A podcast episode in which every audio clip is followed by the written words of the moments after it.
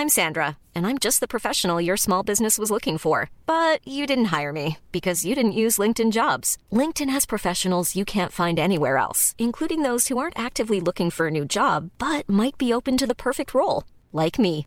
In a given month, over 70% of LinkedIn users don't visit other leading job sites. So if you're not looking on LinkedIn, you'll miss out on great candidates like Sandra. Start hiring professionals like a professional. Post your free job on linkedin.com/people today. Hey, it's Ryan Reynolds, and I'm here with Keith, co star of my upcoming film, If, only in theaters, May 17th. Do you want to tell people the big news?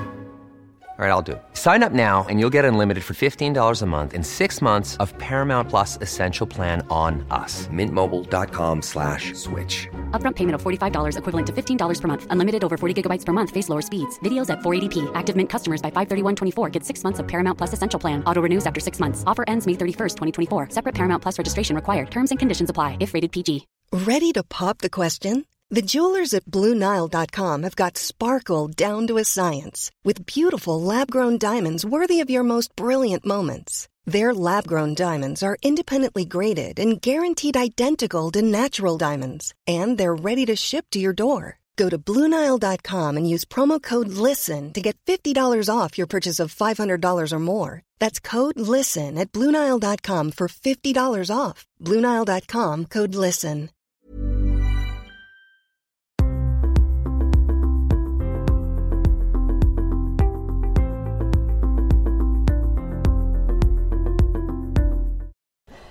Christophe, tu es psychiatre, psychothérapeute et auteur de nombreux ouvrages, dont le dernier, Cette vie et au-delà, enquête sur la continuité de la conscience après la mort, aux éditions Albin Michel. Dans ce livre exhaustif, mené comme une investigation, tu décris précisément tous les phénomènes de conscience hors du corps, tels que les expériences de mort imminente, les vécus subjectifs de contact avec un défunt, les expériences de fin de vie et même des histoires troublantes de réincarnation. Tu analyses point par point également les arguments de la science actuelle qui ne peuvent jamais expliquer un phénomène dans son entièreté, en passant déjà par le constat que la science n'a jamais pu identifier la conscience dans le cerveau. Exactement. Alors pour commencer, est-ce que tu peux nous décrire ce qu'est une expérience de mort imminente? Quelles sont les grandes caractéristiques communes de ce phénomène pour les personnes l'ayant vécu? D'accord.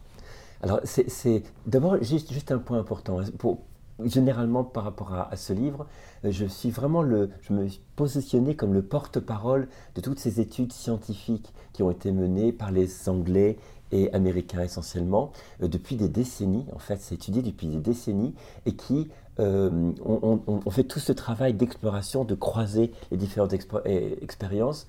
Et comme les, le public francophone lit peu l'anglais et encore moins les articles scientifiques euh, anglo-saxons. Euh, donc il y, a vraiment un décalage des connaissances entre public anglo-saxon et le public français. Et donc le but de ce livre, c'est vraiment apporter de la connaissance au public francophone pour qu'il puisse se faire son opinion. Hein. Donc vraiment, on est dans de la science, hein, on n'est pas dans de la croyance. Hein. C'est vraiment important de préciser. Donc ces études anglo-saxonnes couvrent quatre expériences là, quatre expériences spontanées. C'est-à-dire qu'elles ne sont pas médiatisées par un, un médium ou, un appareil pour enregistrer euh, euh, via la TCI, qui sont des enregistrements euh, pour capter des, voix de l'au-delà. Hein. C'est vraiment des expériences spontanées des personnes. La première, donc, la première c'est expérience de mort éminente. Alors, beaucoup de gens savent à peu près ce, que c'est, mais je dis les, les grands schémas, les grandes étapes. Euh, tout le monde ne fait pas toutes les étapes, hein, c'est important à préciser, et parfois simplement une ou deux étapes, mais il y a des critères quand même au niveau international qui permettent de définir si ce que décrit la personne correspond à une EMI ou pas. Hein. donc ce sont des critères, des critères vraiment euh, précis. Si on prend toute la séquence dans son entièreté, on a une circonstance, je fais rapidement, d'accident ou euh, d'arrêt cardiaque. Hein, ça peut un accident, ça peut être une intervention chirurgicale qui ne tourne pas bien, en tout cas quelque chose où il y a un arrêt cardiaque avec 20 secondes après l'arrêt de l'activité cérébrale. Et là, toute une séquence d'événements sortie de corps, ça veut dire quoi? Ça, veut dire que la conscience de la personne, la personne a conscience d'être hors de son corps, elle le voit, elle voit parfois les équipes qui sont en train de, réanimer, et il y a toute une, toute une perception claire, très claire de son environnement, voire même de lieux en dehors de, de, là où est son corps, ce qui paraît impossible euh, si la conscience était reliée uniquement au corps. perception d'un espèce de tunnel, et au bout de ce tunnel, où il s'engage, perception d'une, ce qui est décrit comme un, être de lumière. Hein. Chacun met l'interprétation euh, qu'il veut. Certains, c'est Jésus, c'est Dieu, c'est le, prophète. En tout cas, un, être de lumière décrit comme émanant un, amour euh, infini, inconditionnel. Ah, et associé parfois à la perception de proches décédés, toujours des proches décédés, qui vont la rencontre de cette personne-là dans une attitude de, grande, de grande douceur, de grande joie, de grande bienveillance, et qui parfois lui expliquent un petit peu ce qu'elle est en train de vivre. Là, tu vois, tu as eu un accident, etc. Euh, c'est quand même troublant de raconter tout ça. et, euh, il, y a, une, question qui émane de cet être de lumière qui est montre-moi ta vie. Montre-moi ce que tu as fait de ta vie. Et dans à peu près 14%, 20%, ce sont les études de, des cas, la personne fait ce qu'on appelle une revue de vie, un panorama de vie. C'est quoi? Elle perçoit en 3D, à toute vitesse, son existence, dans les moindres détails, et il y a deux, choses importantes qui, se parlent, qui se passent. La, première, c'est que elle, elle voit les actes qu'elle a menés par rapport à sa vie, c'est-à-dire qu'elle perçoit les choses de son point de vue, mais aussi, et ça qui est troublant, du point de vue de l'autre personne. S'ils ont fait, s'ils ont manifesté des actes d'amour, de bienveillance, de générosité, de douceur vis-à-vis de quelqu'un, la personne ressent intrinsèquement en elle l'impact de ceci sur l'autre personne. À l'inverse, si c'est des choses extrêmement négatives, violentes, manipulatrices ou d'agressivité, la personne le ressent également l'impact chez l'autre de l'agressivité qu'elle a émis. Et d'ailleurs, cette prise de conscience que nos actes, paroles, actions ont un impact sur euh, les personnes aussi profond, puisqu'ils ont ressenti, fait qu'ils ont c'est ça qui va générer des changements très importants quand ils reviennent dans leur corps et qui continuent le, cours de la vie. Et le deuxième point important, c'est que dedans, il n'y a aucun jugement. Il n'y a aucun jugement extérieur, alors que dans les religions, euh, beaucoup de religions monothéistes par exemple, on dit on va être jugé pour nos actes. Là, ce qu'il ce faut, c'est que la personne, les personnes décrites, il n'y a aucun jugement. C'est soi-même qui évalue si l'acte, les actes posés ont été justes ou non, bénéfiques euh, ou, non.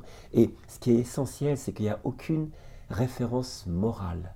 Hein, il n'y a pas c'est bien parce qu'on me dit que c'est bien, ou il y a un dogme qui dit que ceci est bien, ceci est pas. Non, non, aucune référence spirituelle, euh, euh, de dogme religieux ou même philosophique. C'est par l'expérience directe les personnes captent que cet acte était juste ou pas. c'est vraiment hyper important après cette revue de vie, enfin après ou, euh, de façon concomitante, il y a quelque chose qui est compris par la personne du fait qu'elle ne peut pas aller plus loin.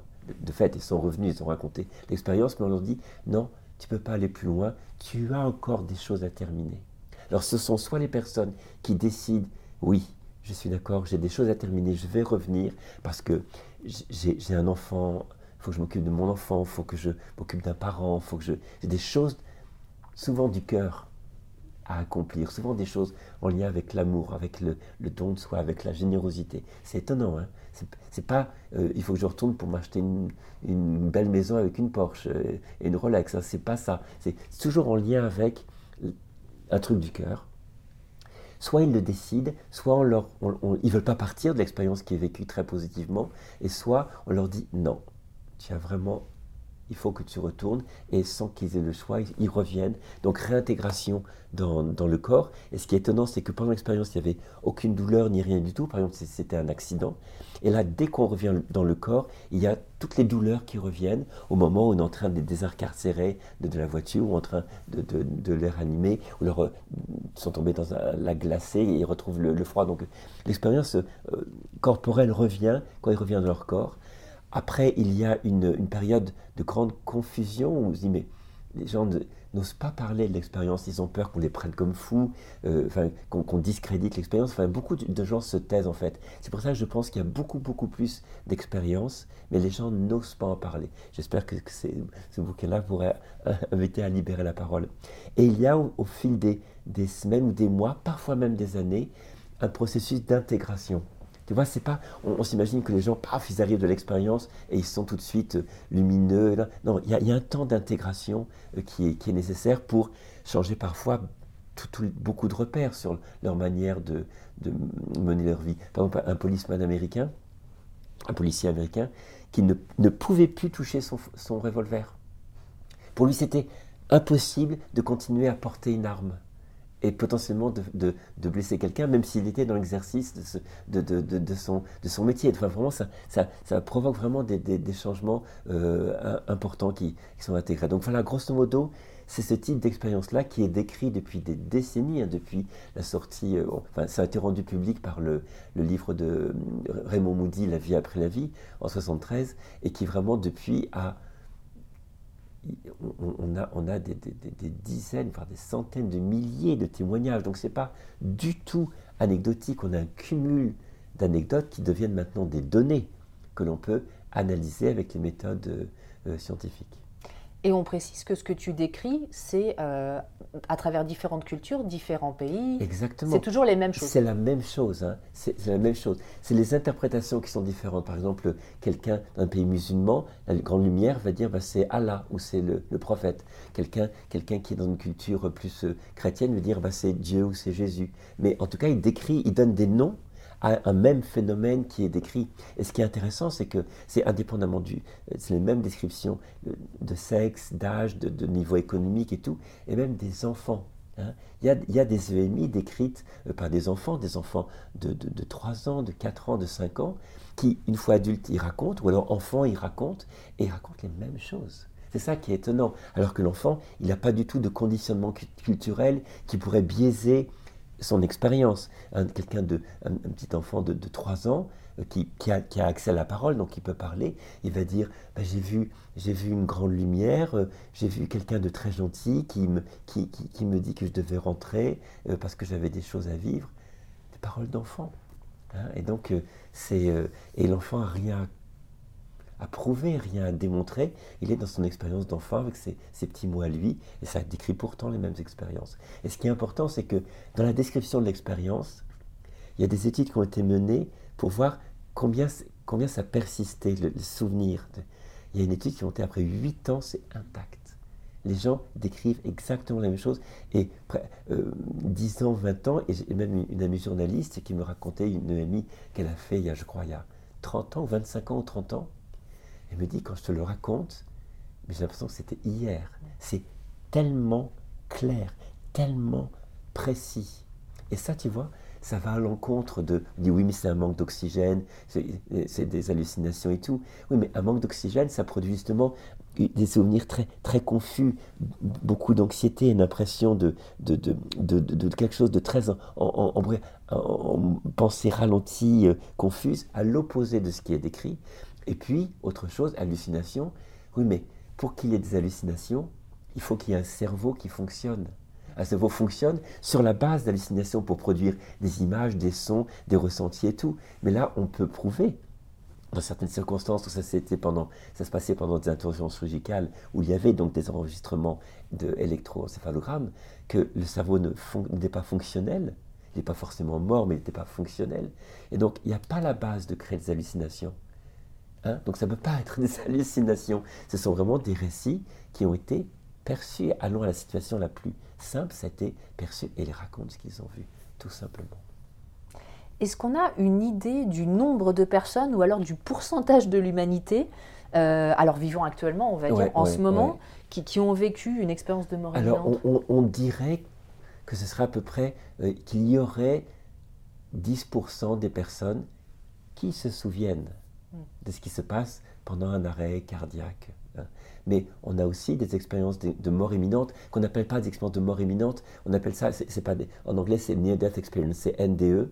Et on dit NDE-like, c'est-à-dire qui ressemble à. Parce qu'il y a des sorties de corps, ces choses-là, parfois lors, d'un accident, mais qui ne s'est pas passé. On a frôlé la mort, mais il n'y a pas eu l'accident. Ou lors des agressions où des gens ont décrit des, sorties de corps et, sans qu'il y ait vraiment euh, d'arrêt cardiaque, choses comme ça. Ou alors des personnes simplement en situation de, méditation, en situation de, grand, de, grande euh, état, mystique. Donc vraiment, ce n'est pas relié uniquement à, la mort. Mais il semblerait il y a une évaluation qui serait autour de 10 personnes, de 10% des personnes qui se souviennent. Hein. Euh, mais c'est comme la nuit, il y, a plein de gens qui ne se souviennent pas de leurs rêves, qui ont des vagues souvenirs, des gens qui disent je ne rêve jamais, je ne me souviens jamais des rêves. Est-ce que ça veut dire qu'elles ne rêvent pas? Pas du tout. C'est juste qu'il n'y a pas la marque consciente. Hmm. Euh, tu décris le phénomène d'expérience de fin de vie, qui, est, moins connu que l'expérience de mort imminente. Est-ce que tu peux nous expliquer ce phénomène et nous donner un exemple ou deux de ce que ça peut être Alors, l'expérience de fin de vie, c'est par exemple, euh, c'est donc à la différence des expériences de mort imminente, c'est souvent des personnes en fin de vie, donc qui, qui sont à l'hôpital ou, au, domicile et euh, qui sont, qui sont vraiment ils cheminent vers, leur fin de vie et c'est des, des, proches ou des soignants qui, qui, sont, qui sont à leur côté. Il y a une étude qui a été menée par euh, Christopher Kerr, qui est directeur de l'unité soins palliatifs de Buffalo, aux États-Unis, et il a pris soin justement de prendre des personnes en fin de vie, donc dans son unité, qui ne présentaient pas de troubles neurologiques qui pouvaient altérer leur conscience, leur perception, être source d'hallucination, parce qu'il y a parfois des métastases, des choses comme ça, qui peuvent donner effectivement des, perceptions euh, euh, hallucinatoires ou autres et des gens qui n'avaient pas de médicaments susceptibles d'induire des, des, états modifiés de conscience. Donc il a pris pour son étude, ses études, il en a fait plusieurs, des personnes aussi claires que toi et moi. Hein. Donc vraiment capables de parler, capables d'avoir des raisonnements et, d'interagir en direct. Et ce sont des personnes, il les a même filmées. Hein. Il faut vous invite à aller sur son site, hein, Christopher Kerr, euh, une unité palliative de Buffalo, et on voit les personnes qui interagissent et qui décrivent quoi Des choses en fait très très simple, c'est pas du tout extraordinaire. C'est juste quelqu'un qui dit à un soignant ou à un proche euh, Tiens, régulièrement dans ma chambre, je perçois ma, mère décédée qui, apparaît un peu sur une forme un peu holographique, mais je sais que c'est elle et euh, je suis très apaisé. Elle, est là et elle, survient parfois plusieurs fois dans, dans la journée. C'est parfois à l'état de veille ou parfois à l'état de rêve où les personnes euh, disent bah, J'ai rêvé de, mon oncle décédé qui me dit bah, Je vais bientôt venir te chercher. Prépare-toi, je vais bientôt venir te chercher. Ou, euh, enfin, donc c'est à l'état de veille ou à l'état de, rêve, mais un rêve qui n'a pas la tonalité complexe, métabolique, euh, métabolique symbolique hein, des, rêves. Des rêves très simples, très basiques, comme si tu me disais Bonjour Christophe, et eh bien je viens te chercher dans deux jours parce que tu vas, tu vas me retrouver aussi simple euh, que ça. ces personnes ont, comme, un, comme impact vraiment quelque chose de très apaisé, très serein. Et ce qui, est, important à souligner, c'est que parfois, on a ce qu'on appelle les expériences de fin de vie partagées. C'est-à-dire que la personne, elle dit par exemple percevoir son mari décédé dans, dans sa chambre, et un soignant, donc il n'y a pas de, soin, de lien émotionnel particulier, ou un proche ou des proches perçoivent la même chose. Alors là, hallucination euh, collective, oui, mais enfin bon, des gens qui ne sont pas sous médicaments qui sont, et qui perçoivent ce que la personne décrit. Et des gens qui ne sont pas en fin de vie Et qui ne sont pas du tout en fin de vie, et qui sont aussi, enfin, pas du mm. tout malades ni rien. Il y a, des expériences, de, pas des expériences, mais des, récits d'une une infirmière qui, euh, qui accompagne une femme qui est en train de, mourir. Il y a son mari qui est avec elle. Cette femme donne son dernier souffle, et ils perçoivent tous les deux une espèce de lumière qui sort d'elle et qui se, s'élève et, se, et se dissout. Elle regarde le mari, le mari la regarde et dit Vous avez vu ça? Elle dit Oui, j'ai vu ça. Et ça, il y a plein, plein de témoignages comme ça. Hein, euh, des, personnes m'ont fait aussi des témoignages de choses qu'ils avaient vues ou qu'ils avaient perçues euh, et qui étaient, semble-t-il, l'expérience de la personne en fin de vie qui meurt mais qu'ils étaient témoins de ça. Donc c'est ça aussi, les expériences de fin de vie. Soit c'est simplement la personne qui en parle, qui le décrit, soit ce sont euh, des expériences de vie partagées. Hein. Et c'est beaucoup plus fréquent qu'on l'imagine. Il y a une étude, c'est un peu confus dans ma tête le, chiffre, mais je crois qu'il y a une étude qui a été menée sur cinq ans, je crois, en Angleterre, qui incluait les patients, les proches et les soignants, et il y avait à peu près deux tiers de, cet ensemble de personnes qui rapportaient ce type d'expérience, petite ou, grande. Donc ça peut devenir un outil dans l'accompagnement de fin de vie, parce que pourquoi, pourquoi je te parle d'outils Parce que quelqu'un qui fait ce type d'expérience-là et qui a besoin de, le partager avec des proches, si le proche lui dit mais non c'est n'importe quoi, tu délires, ou si elle n'ose pas en parler au médecin parce qu'elle craint que le médecin va lui donner des neuroleptiques parce qu'elle est délirante et tout le monde s'inquiète alors qu'elle a une, expérience tellement fondamentale qui se passe pour elle, elle peut se taire et je pense que euh, accompagner, ça voudrait dire aussi pas forcément adhérer à ce qui se passe, mais en tout cas dire décris-moi ce qui se passe. Tu sais, il y a des gens effectivement qui en fin de vie parlent de ces choses-là. Donc offrir un cadre de référence pour que la personne puisse partager cette expérience qui pour elle est, est fondamentale. D'où toute l'expérience qu'on est en train de décrire, la nécessité que d'inclure dans les cycles de formation des médecins, les infirmières, les aides-soignantes, enfin personnel hospitalier et, personnel de, ville, mais aussi les psychiatres, les psychothérapeutes, tous les gens qui accompagnent des gens, qu'ils aient au moins, euh, qui n'ont pas forcément besoin d'adhérer à ces choses-là, mais qui connaissent ces expériences-là, à quoi, se fait à quoi ça fait référence pour offrir aux personnes qui osent leur en parler un cadre de référence en disant oui, ça existe, oui, vous pouvez consulter certains sites, des livres et tout qui parlent de ça. En clair, vous n'êtes pas folle. C'est ça le truc. Votre expérience, même si elle n'est pas objective, elle est subjective, mais c'est votre expérience, elle compte, elle a une valeur et le partager avec des proches ou des soignants, ça peut vraiment être fondamental pour la, pour la personne. Donc grosso modo, il y, a d'autres expériences de, fin de vie, mais c'est grosso, modo cette euh, circonstance-là un point commun, hein, c'est qu'il y a perception de quelque chose qui serait au-delà au-delà de, cette dimension terrestre. Il y a perception des proches. C'est dans 34% des proches perçus dans les expériences de mort imminente, alors que dans les expériences de fin de vie, c'est quasiment tout le temps des proches qui sont perçus. Hein. Donc c'est vraiment une caractéristique de, l'expérience qui est très douce, alors que l'expérience de, fin de, mort imminente peut être brutale. il y, a des, différences et des, des similitudes. D'une des similitudes, c'est que tant pour les personnes en, fin de vie que les personnes qui vivent des expériences de mort imminente, il y a un impact fort sur la peur de la mort. Des réductions vraiment importantes de, la peur de, la, mort, et, euh, ça c'est aussi euh, extrêmement positif. Il n'y a, contrairement aux EMI, j'ai pas eu connaissance d'expériences de fin de vie négatives. Hein. Euh, qui serait vraiment de perception extérieure négative, alors qu'il faut le souligner, il y a des EMI, des expériences de mort imminente, qui peuvent être négatives. Hein. On ne le sait pas beaucoup, on pense que c'est toujours merveilleux et tout. Non, c'est quelque chose qui, euh, euh c'est pas encore beaucoup étudié, parce qu'il y a peu de, les gens n'osent pas en parler, mais selon les études, c'est entre 4% et 20% ce qui est quand même pas négligeable.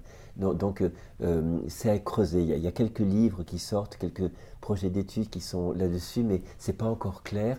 Mais en tout cas, c'est pas que merveilleux les EMI. Euh, il y a quelque chose qui a. De toute façon, de toute façon, ce livre invite au bout du compte à plus de recherche à plus de science, à plus d'expérimentation, à plus de recueil de données pour avoir suffisamment d'informations pour pouvoir les, analyser au niveau statistique et en fonction des, des, des,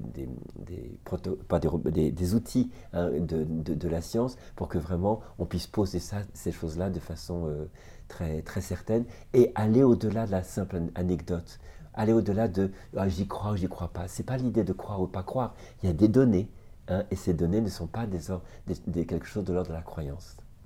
Et, pour revenir sur les expériences de fin de vie, elles se produisent en moyenne combien de temps justement avant le, avant le décès? Euh, Là, je n'ai pas de moyenne précise, mais c'est dans, les derniers temps de la vie, c'est peut-être les dernières semaines, dernières semaines de la vie, avec une particulière qui s'appelle la lucidité terminale, où ce sont vraiment des personnes qui avaient vraiment une atteinte très très majeure de leur euh, conscience, un type Alzheimer ou trouble déficitaire, vraiment les gens reconnaissaient plus des proches depuis peut-être 5 ans ou euh, depuis plusieurs années, ou alors des personnes qui avaient des atteintes cérébrales majeures, hein, euh, tant psychiatriques, avec une description majeure de leur perception du réel, que, que, physique avec des métastases qui envahissaient tout le cerveau, vérifiées après lors, d'autopsie, et qui, dans les dernières, soit dernières heures, soit parfois dernières minutes avant de mourir, retrouvent, et ça, la science ne peut pas expliquer, la médecine, on peut pas, on n'a aucun moyen de l'expliquer, retrouvent l'intégralité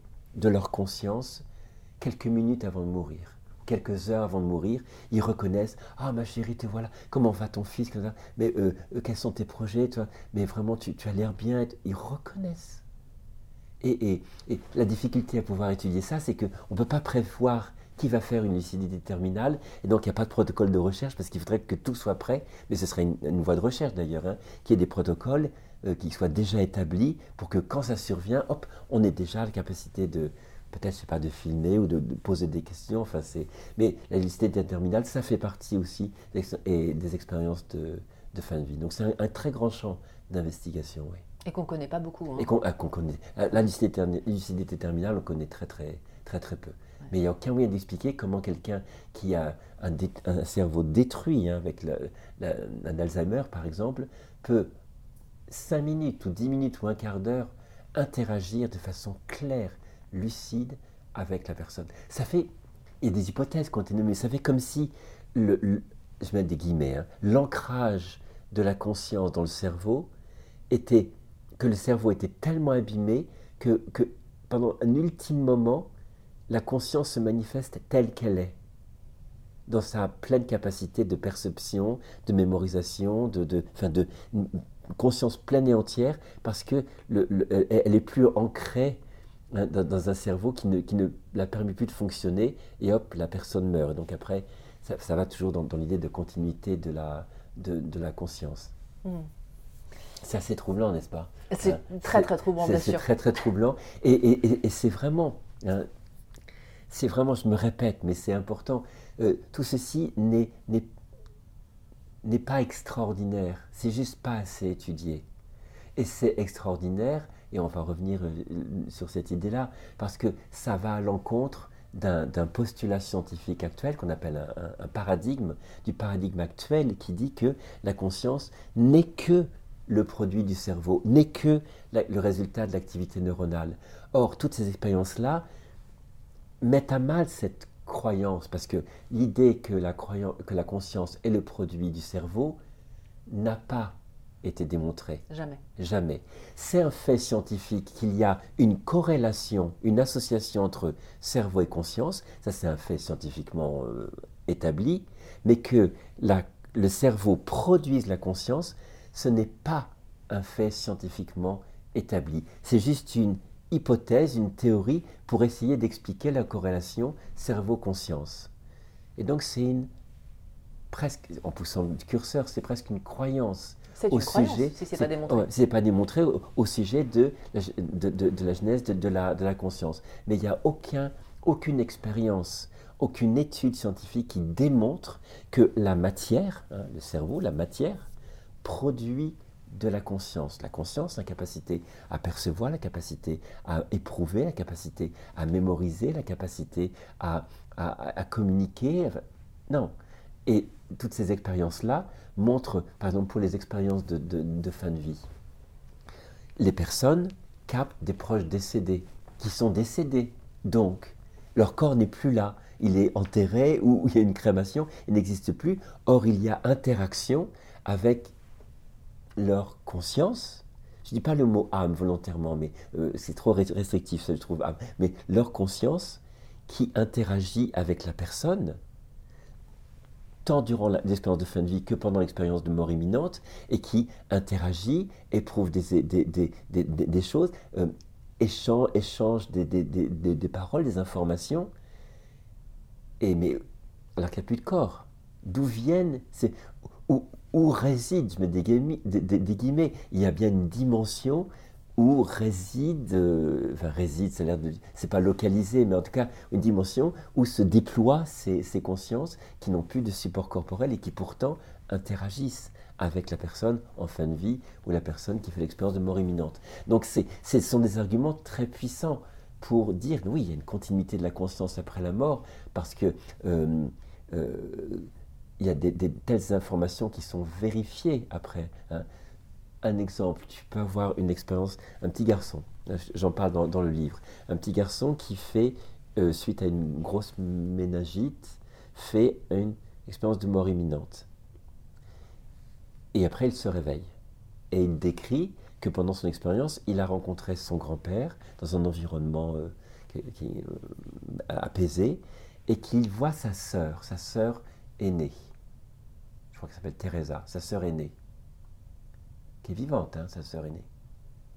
Il raconte ça à ses parents, et puis il dit, euh, voilà. Et ils apprennent, le lendemain matin, le collège de la jeune fille les appelle, enfin elle était en, pension aux États-Unis, et elle, euh, ils appellent en disant que Teresa est morte dans la nuit. Et donc le petit garçon, qui ne savait pas que sa sœur Teresa était morte, pendant son Noémie rencontre sa sœur Teresa, qui était morte, alors que les parents n'étaient pas au courant, et que l'enfant n'était pas au courant, et que les parents l'apprennent via le récit de l'EMI de leur petit garçon. Ils apprennent que leur fille est décédée d'un accident. Une jeune fille pas du tout malade ni rien, dans un accident. Comment a-t-il pu percevoir, donc de l'autre côté, une continuité de la conscience de sa, de sa euh, sœur décédée, alors que personne ne pensait qu'elle était décédée Ça, c'est un exemple, mais tu as plein d'exemples qui sont, qui sont comme ça et des informations. Et même moi-même, au cabinet, j'ai eu des, des, des, témoignages de personnes qui, euh, qui, qui, qui ont eu des informations dans l'après-coup des perceptions et dans l'après-coup, ils apprennent que la personne est décédée. Donc il n'y a aucune raison pour qu'ils génèrent quoi que ce soit d'une expérience extraordinaire. Il n'y a aucune raison qui génère un type d'expérience particulier de perception de quelqu'un de décédé. Et, ils apprennent le décès après. Tu vois? C'est fou. c'est ça qui est incroyable. C'est incroyable. Donc, donc, ça, ce sont des arguments puissants quand même hein, pour, euh, pour euh, aller dans le sens d'une continuité de la conscience après la mort. Parce que les gens qui ne s'intéressent pas à ce sujet et qui, et qui pensent que tout ça est faux, et la plupart du temps ils ne s'y intéressent pas, parce que quand on s'y intéresse, ben oui, oui. on ne peut plus dire que c'est faux. Il y a trop de preuves. en fait. Exactement, oui. Et vont dire effectivement oui, c'est une hallucination, etc. Mais la plupart de ces informations se vérifient effectivement. Ce Mais que oui, c'est ça. Après coup, c'est ça. qui est. C'est ça qui est étonnant, c'est que ça se vérifie souvent, et, parfois, euh, là je pense qu'on va parler aussi des, vécus subjectifs de contact avec un défunt. La, la, la personne perçoit le proche décédé et parfois, elle ne sait pas que son proche est décédé et apprend qu'il est décédé plusieurs heures après. ce sont les vécus subjectifs de contact avec les, défunts. Mm. Alors moi j'avais une, question là euh, pour le coup sur la réincarnation. Oui. Euh, parce que je trouve que c'est un sujet encore plus tabou. Ah oui, c'est c'est vraiment troublant. Hein, Alors que je, crois que dans la, religion catholique, la réincarnation faisait partie. Oui, paraît-il. Et qu'elle a été retirée voilà, des textes. Il y avait un, un, concile de, à Nicée, semble-t-il, dans la Bible, il y aurait quelques petits échos euh, dans certains évangiles, quelques échos qui feraient référence à ça, mais ça a été vraiment mm. euh, gommé. Mais en tout cas, euh, si on prend d'autres traditions, même la tradition juive, la mm-hmm. tradition kabbalistique juive, il y a dans le Zohar, il y a une référence claire à la réincarnation. Enfin, des références claires à la réincarnation. Euh, il y a le, Platon, dans la, République de, Platon, euh, toute une expérience de mort imminente d'un soldat qui s'appelle le soldat R, et qui raconte une, expérience de mort imminente où il voit des, personnes qui euh, sont sur le point de se réincarner. Hein. et que ce qui est étonnant, c'est que quand elles vont se réincarner, elles ont clairement, on leur donne un, document où ils ont leur mission de vie, ce qu'ils doivent accomplir dans leur vie. Ils en prennent connaissance, ils l'intègrent, et après ils vont, le soldat le dit, ben, ils sont allés dans une grande, euh, près d'un grand fleuve, le Lété, qui, qui, euh, qui veut dire l'oubli en, grec, et ils buvaient de l'eau du Lété, et ils oublient la raison pour laquelle ils, ont, ils, prennent, ils, s'incarnent dans un, dans un corps comme s'il y avait, et, on retrouve la même notion dans le Zohar, hein, cet ouvrage kabbalistique euh, de la tradition juive, où il y a cette idée de euh, on oublie pourquoi on est là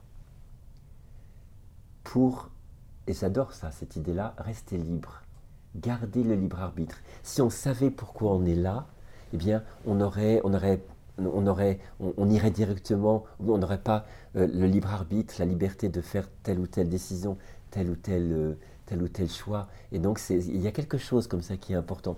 D'ailleurs, dans les expériences de mort imminente, les gens qui, euh, beaucoup de gens disent, je savais quand, pendant mon expérience, c'était clair, limpide, évident, pourquoi j'étais vivant sur cette terre. Je le savais, c'était une logique implacable. Et en revenant, j'ai oublié. Mais je sais que j'ai su. Et je sais que au moment où je vivais, ma vie avait, avait, sa, avait sa raison d'être. Je ne sais plus maintenant, et beaucoup de gens d'ailleurs dans, les changements qui surviennent sont une recherche, une quête souvent spirituelle pour essayer de, comprendre euh, qu'est-ce que, essayer de, de, se ressouvenir de pourquoi ils sont dans cette vie-là, parce que c'était clair qu'il y avait une raison quand ils ont fait l'expérience de mort imminente. Et tu vois, c'est ça, moi, qui me, qui me en fait. C'est pas le côté fantastique de ces expériences-là. C'est fantastique, ok, mais c'est surtout qu'est-ce que ça dit pour nos vies? Et ça nous dit, hein, à travers ces différentes expériences, que euh, cette vie, on a quelque chose à y faire.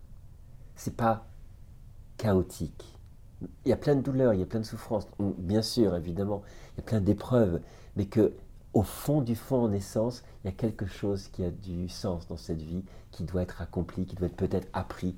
Je me dis guillemets appris parce que je ne sais pas quel type d'apprentissage, mais en tout cas quelque chose qui veut dire quelque chose. Alors même si la vie semble absurde, perte de sens, dans des souffrances qu'on ne comprend pas, c'est fou de voir que ces expériences-là, qui ne font référence à aucun dogme particulier, disent ça a du sens. Je trouve que ça, ça, met, une force, même quand on traverse des épreuves, même quand on traverse des choses vraiment difficiles et incompréhensibles. C'est pour ça que c'est important d'étudier ces, phénomènes-là, parce que quand on les étudie, on se dit dans cette vie-là, oui, ça peut me donner une force. Je ne comprends pas pourquoi je suis là. Je ne comprends pas pourquoi je vis un handicap physique, psychique, pourquoi de, telles, de, telles, de telles situations de guerre ou autres. Je ne comprends pas pourquoi tout ça. Mais quand on, lit, on lit tous ces témoignages, il n'y en a pas dit ça, il y en a des centaines de, milliers, on se dit, mais ouais, il y a quelque chose qui est. C'est pas aussi euh, vide de sens que ça. Et ça, je trouve que c'est. C'est incroyable, n'est-ce pas? C'est incroyable. C'est vraiment la chose. S'il y avait un cadeau, entre guillemets, à, avoir, je pense que le cadeau, il est vraiment là. donc, on ne se trompe pas. C'est ça le truc important. Qu'on ne se, trompe, qu'on se trompe pas. Restons pas fascinés en disant c'est mieux après. Non, non, non, non. Si on est dit de revenir, c'est que c'est ce qu'on a à faire ici. Sinon, bah, c'était mieux après, on y reste, quoi. Et, non, on dit non, non tu, tu reviens pas. Et si les gens ne sont pas d'accord pendant l'expérience, ils reviennent forcés, contraints, ils n'ont pas le choix. Donc c'est troublant, il y, a un tas de choses qu'on ne comprend pas de pourquoi ceci, pourquoi ceci se passe, mais en tout cas, ça dit des choses sur notre vie, ça c'est certain. Je reviens, je ne connaissais pas cette histoire très intéressante euh, dans la République de Platon. Oui, tout à fait. Cette personne qui fait une EMI, oui, le, soldat, le soldat R. et que chacun a une mission. Est-ce que ça voudrait dire qu'on a chacun une mission particulière propre à nous-mêmes? C'est ce, qui, c'est ce qui est dit dans, dans, le Zohar, hein, le, texte kabbalistique euh, de tradition juive, et, et, et dans ce, témoignage-là, et aussi dans le récit, là vraiment indépendamment à toute référence de, de texte ou autre, euh, les gens disent oui, on a, on a, une, on a une, euh, une ou des choses importantes à faire, et curieusement, ça paraît tarte hein, de le dire comme ça au mièvre, mais c'est toujours en lien avec l'amour hmm. et avec la sagesse. Amour et sagesse, les deux en même temps quelque chose qui, quand, quand je dis amour, dans les petites et les grandes choses, hein, ça peut être vraiment une, attitude de bienveillance, générosité, de, de, de, de prise en compte de, de l'autre, mais aussi amour par rapport à soi-même. Hein. C'est vraiment une attitude de pacification, de dire, des gens ont compris, décrivent, hein, parfois dans l'expérience, j'ai compris combien il était fou et vain de me haïr moi-même, que j'étais en fait une personne tellement digne d'amour et je m'en rendais pas compte. Dans ma vie, je me détestais, je m'auto-sabotais, me faisais du mal. Et en fait, cette expérience me dit, mais non, je suis, j'ai une dignité fondamentale. Donc c'est fou d'ailleurs de, ça. Hein. Et, après, une transformation de la rapport aux autres et à soi-même. Et là, un point important, et ça c'est mon côté, euh, c'est pas mon côté, ma, dimension euh, psychiatre, psychothérapeute qui intervient. Tu sais bien que c'est super compliqué de faire changer quelqu'un. Hein, l'estime de soi, gagner l'estime de soi. C'est des années de thérapie, c'est faut ramer, puis c'est difficile, des fois ça marche pas et tout. Là, tu fais une EMI, tu reviens, et une EMI qui a peut-être duré quelques minutes seulement. Hein, pour eux, il n'y a pas de temps, mais, mais, en, termes chronologiques, c'est quelques minutes, avec des transformations où il y a une transformation radicale de rapport sur soi, sur les autres, des, changements de repères, des principes de vie, des valeurs de vie qui mettraient des années à s'implanter en thérapie et qui là en quelques minutes deviennent des axes fondamentaux de la vie de la personne. Et eh ben, tu vois, ça au niveau psychothérapeutique, ça n'est pas possible que ce soit un simple événement neurologique dans la tête, euh, chimique, neurologique, qui produit ça. C'est pas possible. Tu, ne peux pas. Euh, ça pour moi, pour moi, c'est vraiment l'ultime preuve qu'il y a quelque chose qui est touché de l'ordre d'une d'une transcendance, enfin de quelque chose, d'une autre dimension, parce que ce n'est pas possible si c'était simplement que dans la tête, que neurologique, que psychologique, qu'il y ait un tel revirement dans, la, dans, dans, dans le sens qu'on donne à son existence et à sa présence au monde. Il y a vraiment quelque chose, c'est vraiment, c'est très très fort cet aspect-là, vraiment. Je trouve c'est très intéressant ce que tu dis aussi par rapport à, parce qu'on est dans un pays qui est encore dans euh, euh, des, reliquats de religion catholique, on va dire euh, globalement, où il y a beaucoup de, de, il faut aimer les uns les autres, il faut se sacrifier, etc. Et je, trouve qu'il y a beaucoup de personnes aussi. Euh, qui, sont des, des, dogmes. Et, et, et, là, les gens reviennent, c'est pas un dogme, euh, comme, un témoignage de, de, personnes qui dit euh, Mais c'est. C'était l'amour une priorité absolue de l'existence. C'est fou de formuler les choses comme ça. Mais il me dit, mais c'est une loi, c'est comme la gravité. Il dit, je prends un objet, je le lâche, il tombe. Et eh ben, c'est une loi de la nature. Il n'y a, pas à l'expliquer, c'est comme ça. Et il dit, ben voilà, c'est l'amour, c'est une, composante euh, essentielle de l'existence. C'est tout mettre en œuvre tout ce qu'on peut dans son existence, dans ce sens-là et dans le sens de, la sagesse et de la connaissance. C'est une loi naturelle, c'est ça, il n'y a, pas à croire. C'est juste là, on ne croit pas à la gravité. C'est une évidence, hein, tout, comme, euh, comme pour eux, c'est une évidence. Et plein disent, mais on pourra me démontrer le contraire, on pourra me dire que c'est une hallucination. Peu importe. Je ramène de cette expérience-là une certitude et je m'évertue dans ma vie à la mettre en œuvre. Mais c'est l'amour pour les autres, mais l'amour aussi pour, pour soi. et c'est souvent ça le plus difficile. Oui, c'est ça. Amour pour soi, amour pour les autres, mais plus encore amour pour le, pour le vivant. Plein de gens décrivent qu'ils ont, qui, certains sont devenus végétariens, et même une conscience plus écologique pour le vivant dans, dans le sens large, la planète dans le sens large. Ça paraît complètement idéaliste, ça paraît complètement fou et tout, mais c'est juste ce qui est raconté par les personnes, cette conscience du, tout, cette attention à tout ce qui est de l'ordre du, vivant. Et tu vois ça, même si nous, on n'a pas fait ces expériences de mort imminente, écouter ces récits, 10, 20, 100, 1000, 10 000, qui racontent la même chose, à un moment donné, ça t'inspire, ça te touche. Tu te dis, mais waouh, ça, ça résonne en plus.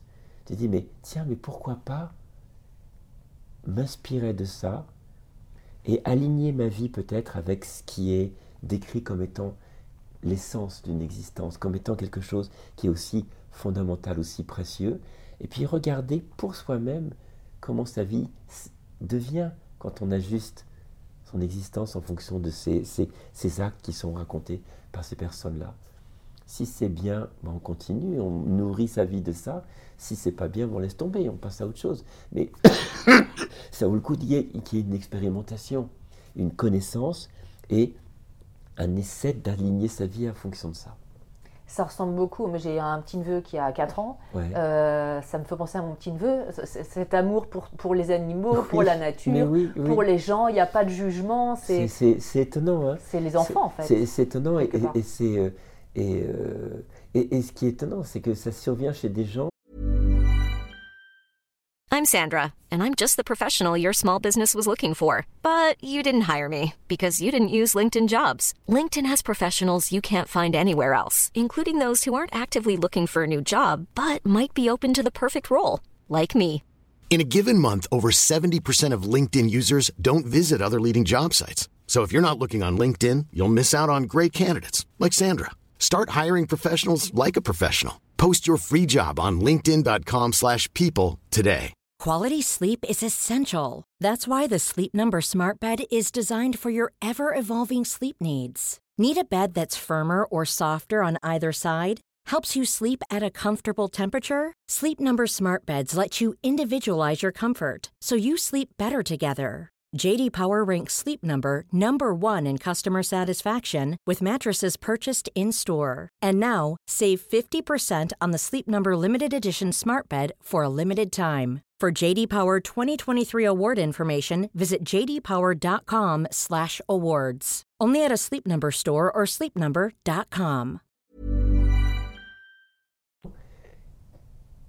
qui a priori n'étaient pas forcément des bonnes personnes non plus. Il y a, il y a- il y a- il y a des, il y a des gros criminels qui ont fait des EMI fantastiques.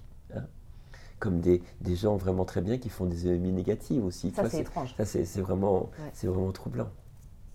Alors oui, pour parler de la réincarnation, euh, tu, racontes quelques exemples euh, alors, qui ont été aussi mis en avant dans, dans des livres de personnes américaines que j'avais lus avant, je crois, euh, d'enfants effectivement qui racontent qu'ils étaient euh, bah, dans un autre corps avant. Oui. Il y a des histoires incroyables. Alors, alors ça, ça, c'est vraiment, il y a un cadre précis dans de, Ouais. de ces études. C'est le psychiatre Ian Stevenson, dans la fin des années 60, qui a étudié, c'est un, un- c'est un psychiatre de l'Université de Virginie, qui a créé un département qui s'appelle le DOPS, Division of Perceptual Studies, qui existe toujours actuellement. hein. Hein, C'est un autre, c'est un pédopsychiatre s'appelle euh, Jim Tucker, qui, qui le, dirige dans cette université de Virginie, et qui a, euh, donc euh, Ian Stevenson, a, fait des, des- des- des études sur des enfants. Donc c'était Inde, euh, Inde, euh, Inde, Asie du Sud-Est, Moyen-Orient. Donc euh, au début c'était des, pays où on croyait la réincarnation, mais en fait euh, s'est rendu compte qu'il y avait aussi des témoignages de jeunes enfants occidentaux, notamment américains. hein. donc c'est pas lié à la croyance ambiante dans laquelle euh, où, l'enfant euh, est, élevé.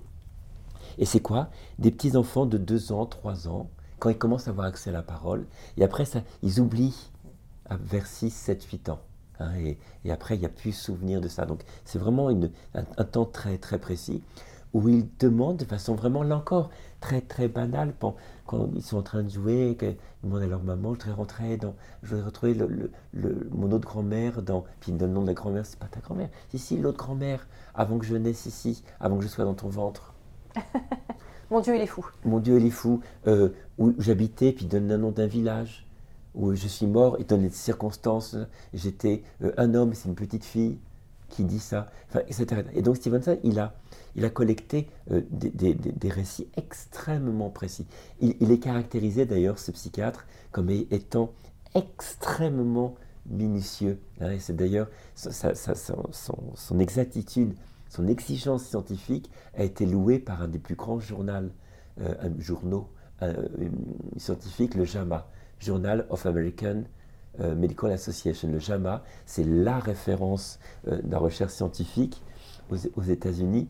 Et euh, ils ont loué son travail en disant euh, c'est tellement précis, c'est tellement clair qu'on ne peut pas écarter l'option de la réincarnation. C'est fou. hein. Et même Stevenson, dans ses recherches, il essayait tout le temps d'aller chercher les options qui invalidaient la réincarnation. C'est fou, hein il, n'était pas, il dit, je ne cherche pas du tout à convaincre, j'apporte des faits, et il, a, il a récolté, jusqu'à maintenant, donc 2600 cas d'enfants. Et il y a 1700 qui ont été vérifiés, point par point. Tu peux Avec- nous en raconter un? Euh, par exemple, un- une, petite, une, une petite fille qui euh, euh, berçait dans ses bras une, un, petit, un petit bout de boîte, une toute petite fille, et disait, disait que c'était son bébé qui avait le, un, certain un nom. Elle donnait un nom à cette petite fille.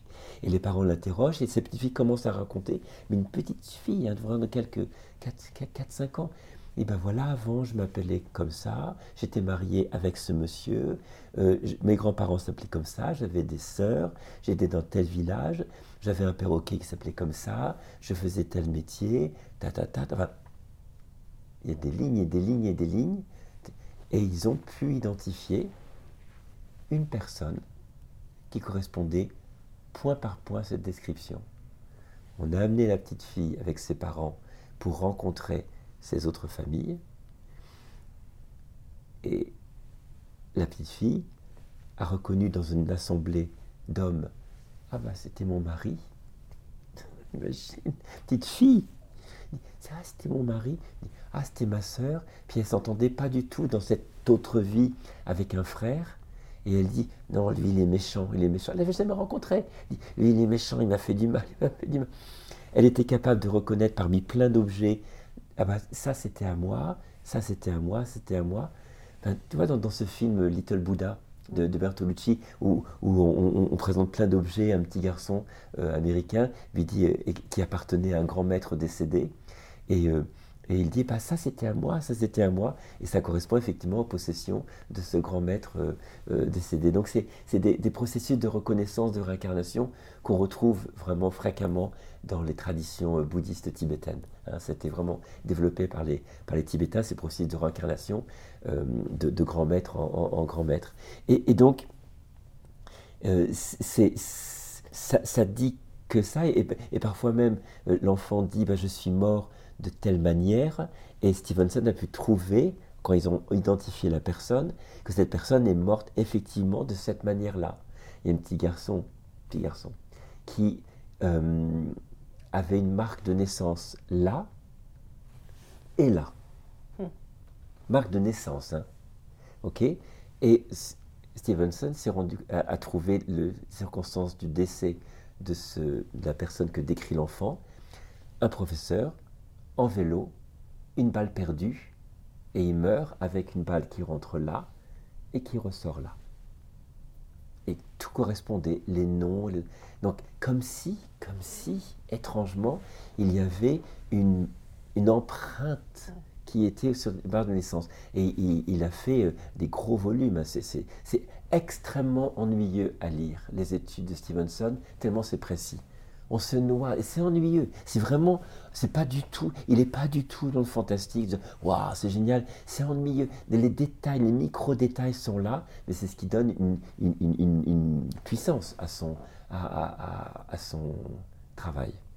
Et est-ce qu'on a une idée euh, globale du, temps qui se passe entre la vie d'avant, entre guillemets, et la vie d'après? ça, peut être quelques années, euh, deux, trois ans, à, plusieurs décennies. Ça, je n'ai pas trouvé vraiment Et dans les mêmes pays, dans les mêmes régions? Euh, C'est parfois les mêmes régions, c'est parfois des régions euh, différentes. Euh, c'est très, très aléatoire. Par exemple, il y a, sur les 1700 qui ont été identifiés, c'est parfois des, des, gens qui, sont, qui étaient proches, l'autre village, ou des, qui étaient à des, milliers de kilomètres. Hein, c'est pour les cas, les cas anglo-saxons, notamment, je pense à un, c'était intra-Amérique. Il y a des cas où c'est euh, des soldats japonais et ça se passe en Birmanie. Mm. Tu vois, il y, a, des...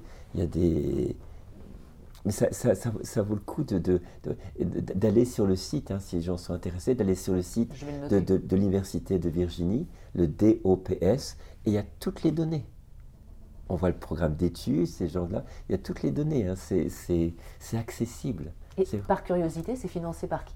C'est des, financements, des financements universitaires. Hein, et euh, c'est amusant que tu parles de financement parce qu'il y a.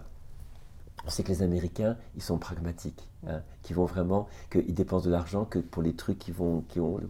Et il y a Biglow, le Biglow Institute euh, for Consciousness, Studies, études sur la conscience du Biglow Institute. Monsieur Biglow, c'est un, un, entrepreneur dans l'aérospatial du Nevada et euh, depuis, il a fait deux sessions où il mettait en jeu un million de dollars, un appel à projet scientifique sur le monde entier. Là, le deuxième est en cours actuellement, mais le premier, euh, il, a fait un appel à toutes les équipes scientifiques euh, au monde entier pour, soumettre des, des, documents qui, qui apporteraient des preuves de la continuité de la conscience après la mort. D'ailleurs, ce livre-là s'appuie fortement sur, les, sur les, articles qui ont été sélectionnés pour ce, pour, pour ce, par le Bigelow Institute. Et le, premier prix, il a eu un demi-million de dollars. Dépenser un demi-million de dollars pour aider à continuer les recherches et tout, ça veut dire qu'il y a quelque chose. Il y a, il y a, il y a un sujet, ils vont mm. pas, ils vont pas. Et euh, il y a eu 250 000 dollars pour un, un célèbre euh, cardiologue néerlandais, Pin van Lommel, qui a, qui a vraiment mené une étude euh, dans les pays, aux Pays-Bas hein, sur, le, sur les, expériences de mort imminente. Donc il y a vraiment, ça bouge. Mm. Vraiment, vraiment, ça bouge. Donc il y a des financements euh, pour l'université pardon, de Northampton qui, qui étudie, c'est en Angleterre, qui étudie euh, les, les- les vécus subjectifs de contact avec les défunts, euh, c'est des financements universitaires ou des, ils appellent ça des grants, des, des, c'est des, des donations, enfin c'est des- c'est du mécénat, des choses comme ça. Enfin, c'est- le système anglo-saxon n'est pas pareil que le système de financement de la recherche euh, euh, en France, je pense. Mais je- c'est des détails que je connais pas bien, ça. ouais. Quels sont les, les arguments les plus souvent donnés contre ces phénomènes. Et, et qu'est-ce que, tu l'expliques dans ton livre, et, et en fait pourquoi ces, ces arguments ne, ne tiennent pas? Ben, on, on par- on parle, la plupart du temps, ce sont, euh, comme ce sont des, le paradigme, c'est la conscience n'est que produit du cerveau, ces données nouvelles, euh, on essaye de les faire rentrer dans ce modèle-là. hein. Donc ça veut dire que les objections sont principalement reliées au fait que, non, ces, ces expériences de personnes sont reliées à un dysfonctionnement au niveau du cerveau, soit épileptique, soit une hallucination, soit un manque d'oxygène, soit un mécanisme de, défense euh, psychologique face à la terreur de, la mort. Donc c'est toujours pour coller au paradigme que la conscience n'est que le produit du, cerveau. Donc, grosso modo, les, objections sont, de, cet ordre, soit euh, biologiques, soit psychologiques. Par exemple, on a, euh, il y a une des objections disant oui, mais vous voyez, le, au moment de la mort, le tunnel et la lumière au bout, en fait, c'est une réactivation de la naissance au moment de la mort. On est dans l'obscurité, on traverse, euh, la, filière euh, utéro-vaginale et puis on arrive dans la lumière. Ça- ce serait pertinent, oui, ce serait activation du- d'une mémoire que- de, de notre naissance qui serait active au moment de la mort. Mais il y a une étude qui a été montrée, démontrée que c'est que même des gens qui ont eu des césariennes Ah oui, donc ça marche pas. donc ça marche pas. Euh, et, et- et à chaque fois, c'est battu en brèche. On dit euh, oui, euh, on, dit oui, mais euh, il y a un scientifique qui a pu prouver que quand on stimulait certaines zones du cerveau, euh, on provoquait des phénomènes euh, de type épi- épileptique qui ressemblaient à, des EMI. Alors, quand on regarde vraiment l'étude, c'est une étude effectivement d'un neurochirurgien, le docteur Penfield, qui a, sur à peu près 1000 et quelques patients, fait des stimulations à toute petite, euh, sur différentes parties du cerveau, et il y a seulement deux patients, donc il n'y a aucune preuve, deux patients qui, ont décrit une sensation qui, se res- qui ressemblait un petit peu à une sortie de corps. Un petit peu à une sortie de corps, et on n'a pas du tout les critères scientifiques, euh, euh, euh, les critères internationaux qui définissent. Un- il y a une échelle, la Grayson Scale, une échelle qui permet de dire une expérience est une EMI ou pas en fonction de certains critères. Et là, c'est pas du ça, ça rentre pas du tout. Donc il y a vraiment parfois pas une malhonnêteté, mais dire non, c'était démontré par un, un neurochirurgien que c'est épileptique. Ben non, quand on regarde les études, c'est 1000 personnes et il n'y en a que deux et deux qui- qui racontent une expérience qui se rapporte très vaguement à une EMI. Donc c'est pas honnête comme argumentation, alors qu'on balance comme ça en disant il était démontré que, bah oui, mais démontre-le. Vraiment démontre-le. hein. Euh, Il y, a- il y a- il y a aussi des, des, euh, le, le truc hallucinatoire. hein. Je t'ai dit, là, il faut qu'il y ait un cerveau fonctionnel pour qu'il y ait des hallucinations. Or, on peut enregistrer que le cerveau n'est pas fonctionnel, ne fonctionne pas. Pour avoir des hallucinations, il faut un cerveau qui est capable de, de créer des images, des sons, des souvenirs dont on peut se souvenir, et des émotions. Or, euh, il n'est pas fonctionnel, le cerveau. Euh, euh, parfois attesté par des électroencéphalogrammes plats, comme un cerveau non fonctionnel peut générer des, des, des, des- des images, des sons et, des souvenirs aussi limpide, aussi précis. aussi précis Et qui reste aussi- toute la vie. oh, oh, et qui reste toute la vie. Oui, donc, enfin, il- c'est intéressant d'ailleurs de voir les objections parce que euh, c'est complètement euh, contré. Une, obje- une objection pour les personnes lors de vécu subjectif de contact avec un effet, on dit mais oui, les gens sont, sont, sont dans la douleur du deuil, de la perte de leurs proches, et donc ils vont générer l'expérience. Deux objections. Je travaille beaucoup avec des personnes en deuil, des mamans et des papas en deuil notamment, qui n'ont qu'une envie, c'est de retrouver leur enfant. Et puis ils ne font pas de VSCD. Et on ne sait pas pourquoi on fait VSCD.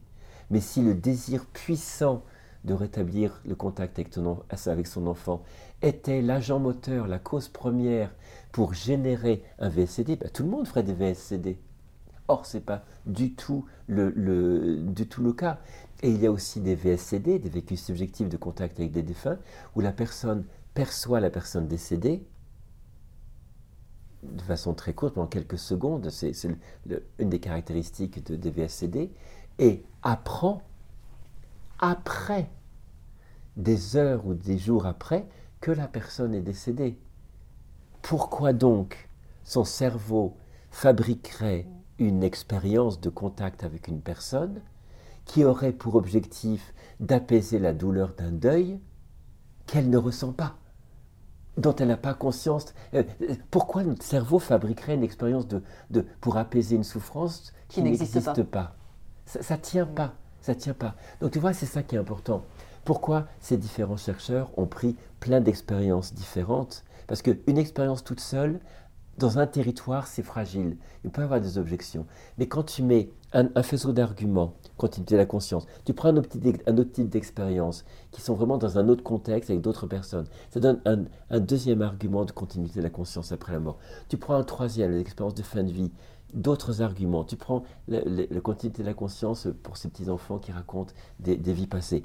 Et on arrive à un faisceau d'arguments qui parfois se se, complètent les uns les autres pour arriver à ce qu'on appelle euh, l'intime conviction. Hein, c'est un terme juridique français, mais qui, a l'équivalent dans les pays anglo-saxons. Euh, c'est au-delà de tout doute raisonnable. Hein. Et, et qui sont vraiment dans un tribunal qu'on accuse quelqu'un, on fait une convergence des preuves pour arriver à l'intime conviction que cette personne est coupable. Et c'est sur là-dessus qu'on la, condamne ou, pas. Donc c'est exactement le même procédé euh, que, ces chercheurs anglo-saxons ont fait. Ils ont pris tous les, les, arguments et ils arrivent à un point où il, est, il devient presque impossible de maintenir la posture au regard de ces expériences, de leur cumul, de continuer à dire que la conscience n'est que le produit du cerveau. Non ce paradigme, il doit évoluer parce que ces données sont de plus en plus claires, de plus en plus étudiées, de plus en plus significatives en termes d'analyse de, statistique, de, leur fréquence, pour, pour euh, dire non, ce paradigme, cette ce postulat scientifique non démontré, doit changer pour inclure ces expériences-là. Et donc, et donc, on ouvre un autre pan de recherche. Parce qu'au bout du compte, ce livre, il n'est pas du tout, du tout fait pour être euh, contre la science. Au contraire, il plaide haut et fort pour plus de science, pour élargir le champ des neurosciences. Les champs des neurosciences, pour l'instant, consacrés uniquement au cerveau, à la conscience reliée au cerveau, mais ça invite à élargir les neurosciences pour qu'on commence à étudier quelle est cette conscience qui serait non localisée au cerveau. Et pousser des protocoles de recherche, pousser des études pour, pour vraiment étudier ça, et ça viendrait enrichir la science plutôt que l'appauvrir. Parce que ce paradigme qui dit que la conscience n'est que le produit du cerveau, je trouve que c'est un, appauvrissement énorme de ce qu'est notre conscience dans sa capacité de création, d'inventivité, de génie. De, c'est fou de réduire simplement à de l'électricité ou un peu de chimie le génie, la création artistique, la création littéraire, la, transcendance spirituelle. Enfin, c'est, fou. Et je suis persuadé que dans, allez, 10 ans, 20 ans, on se demandera, mais comment on a pu penser Comment il est possible de penser que... Euh, comment ils ont pu penser que la conscience était que le produit du cerveau? Parce qu'on aura tellement avancé dans les recherches que, que ce sera tellement évident. Il se dit, mais c'est pas possible qu'on ait pu avoir une pensée aussi limitante, limitée, avec les incidences sur les gens. Hein, alors que là, ces expériences-là, ça ouvre des champs de compréhension de, soi-même, du réel, ça ouvre des champs d'investigation, ça ouvre des, des, des, des, apaisements également, ça ouvre des perspectives sur le sens de la vie, sur le sens qu'on peut donner à son existence, qui, qui, euh, qui ne peuvent pas émerger du paradigme matérialiste de la conscience limitée au cerveau. C'est pas possible. ce qui est en plus incroyable, c'est que quand on regarde un peu dans les traditions, euh, alors beaucoup en Asie, euh, le livre des morts, euh, mmh. tibétain, etc. Ça raconte ça, déjà. Ils le savaient tous depuis très longtemps. Oui, ça, ça, raconte ils ça. ont découvert ça, décrit, mais, ce qui, ce qui et on l'a perdu. Voilà, ce qui est intéressant, c'est que peut-être que, la, que, que ce, cette, cette, science, je dirais, on parle de science post-matérialiste, hein, cette science post-matérialiste qui, commence à intégrer ces données-là, à les étudier, semblerait, hein, je mets un conditionnel, mais semblerait décrire avec les outils de la science et, et ces territoires qu'il faut préserver, quelque chose que les traditions spirituelles décrivent, avec leurs mots et avec leur territoire qu'il faut préserver, décrivent la même chose. Exactement la même chose. le même, les, les, mêmes phénomènes, la même réalité, de points de vue différents. Et là, peut-être que sans les confondre du tout, du tout, hein, les, deux territoires, dimension spirituelle, pas, pas religieuse, hein, mais spirituelle et dimension euh, scientifique, sans les confondre, mais euh, se dire, tiens, c'est peut-être au plus proche, il y a peut-être plus d'enseignements à tirer de l'un de, de, l'autre, sans les confondre. C'est hyper important de ne pas les confondre, hein, parce que sinon on est dans un truc New Age complètement, complètement fou, mais sans les confondre, on a quelque chose qui peut être euh, un approfondissement euh, de, de, nos, de, nos, connaissances, tant sur un mode scientifique que sur, euh, en, nous aidant des, en nous aidant des outils scientifiques, mais des outils, des guillemets, spirituels. Parce que quand même beaucoup d'outils et de connaissances spirituelles dans les pays, euh, je, dirais, qui ont des traditions de, méditation, hein, les chercheurs les, résultats des chercheurs, les, traités de méditation qui parlent de la nature de la conscience, de la nature du réel, sont ont, été euh, amenés par des pratiques de méditation notamment. Hein. Donc c'est un outil. Tiens, on peut peut-être utiliser l'outil, cet outil de méditation pour avoir tout ce qui est de l'intuition, tout ce qui est pour vraiment générer une connaissance, comme ça a été le cas donc, dans toutes les traditions spirituelles, notamment, notamment bouddhistes, et qui, euh, curieusement, ont des tonalités qui ressemblent à ce que les gens décrivent, et des gens qui n'ont aucune connaissance de ces traditions, des gens qui ont qui, qui vraiment parfois pas aucune éducation euh, euh, académique formelle ni rien, et qui font une expérience qui ramène des notions, des valeurs, des principes de vie qui sont étonnamment en phase avec des enseignements millénaires. Et qu'ils ne connaissent pas. Et qu'ils ne connaissent pas. Mm. Et qui pourtant quand ils lisent ces, textes-là, parce que beaucoup ont l'appétence après de, de s'instruire, ils disent Mais oui, je connais, j'ai vécu ça. J'ai eu cette expérience-là. C'est complètement fou et c'est complètement passionnant et, hyper inspirant. Euh, moi, alors, on a aussi souvent l'impression quand même que, alors, la science, une partie, une partie de la science euh, veut valider coûte que coûte euh, une vision totalement donc matérialiste de la vie du vivant, alors qu'effectivement, ce qu'on voit, c'est que ce paradigme tient de moins en moins. Euh, à ton avis, pourquoi il y a encore une partie des scientifiques qui finalement sont plus dans la croyance que dans l'ouverture? Alors, ça, c'est un avis, un avis plus personnel qui, qui renvoie plus au, au côté, au, au, fait que je, suis un, un, psy pour essayer de comprendre les trucs. Imagine, tu, tu as été formaté de toute ta vie, toutes tes études, toutes tes recherches, tous tes doctorats, tes, tes programmes de recherche ont été en fonction d'un paradigme particulier, d'une vision de la réalité à laquelle tu t'es complètement identifié c'est vraiment, euh, et, ça devient presque une partie de ton identité. Tu as, été scientifique euh, que sur le cerveau, euh, et il n'y a pas d'autre chose que le cerveau, tout est fait, provient du cerveau, ça devient ton identité, ça devient vraiment ta vision du monde. Eh bien, on sait qu'en psychologie, quand il y a quelque chose qui vient menacer l'identité, quelles que soient les, choses qui viennent menacer l'identité, on rejette en disant non, parce qu'il y, a une menace de l'intégrité psychique, l'intégrité psychologique, l'intégrité de ta construction du monde et de comment il fonctionne. Or, ces expériences-là viennent violemment percuter quelque chose qui pour certains peut être scientifique, mais je n'ai pas de preuve de ça, mais peut-être vient tellement percuter leur représentation du monde, leur identité, leur référentiel de vie depuis tout le temps que c'est insupportable, que c'est pas concevable, que ça ne peut être que faux. Parce que si c'est vrai, tout ce que j'ai construit, tout ce que j'ai, ma vision de moi, du monde, ma représentation de ce, que, de ce qu'est le vivant, de, de euh, ma place dans le monde, est remise en question. Et je pense que euh, une des résistances provient de là. Hein, et que cette résistance fait que on reste accroché à ce paradigme, mais presque comme on reste accroché à un dogme dans une religion. Et d'ailleurs, euh, les, les anglo-saxons appellent ça le scientisme, c'est-à-dire rester accroché sur un, sur un postulat qui n'est plus démontré, enfin qui, qui, qui, est attaqué, mais qui devient le point de référence tellement fort qu'on ne peut pas le lâcher. Parce que le lâcher deviendrait quelque chose de trop, de trop, une perte trop grande de repères. Or, le scientisme n'est pas une attitude scientifique qui consiste, mais ça on le voit tout le temps dans l'évolution des sciences, ça, a tout le temps été, la science évolue de paradigme en, paradigme. Et euh, Karl Popper, qui est, qui est un, historien de la science, si je ne me trompe pas, il disait vraiment une théorie scientifique n'est valable que jusqu'à ce qu'une nouvelle théorie vienne la, la, déloger. Donc c'est normal ce qui se passe en fait. C'est pas extraordinaire ce qui se passe, ces glissements de paradigme. Ça a toujours été comme ça depuis, comme ça que la science a toujours euh, évolué.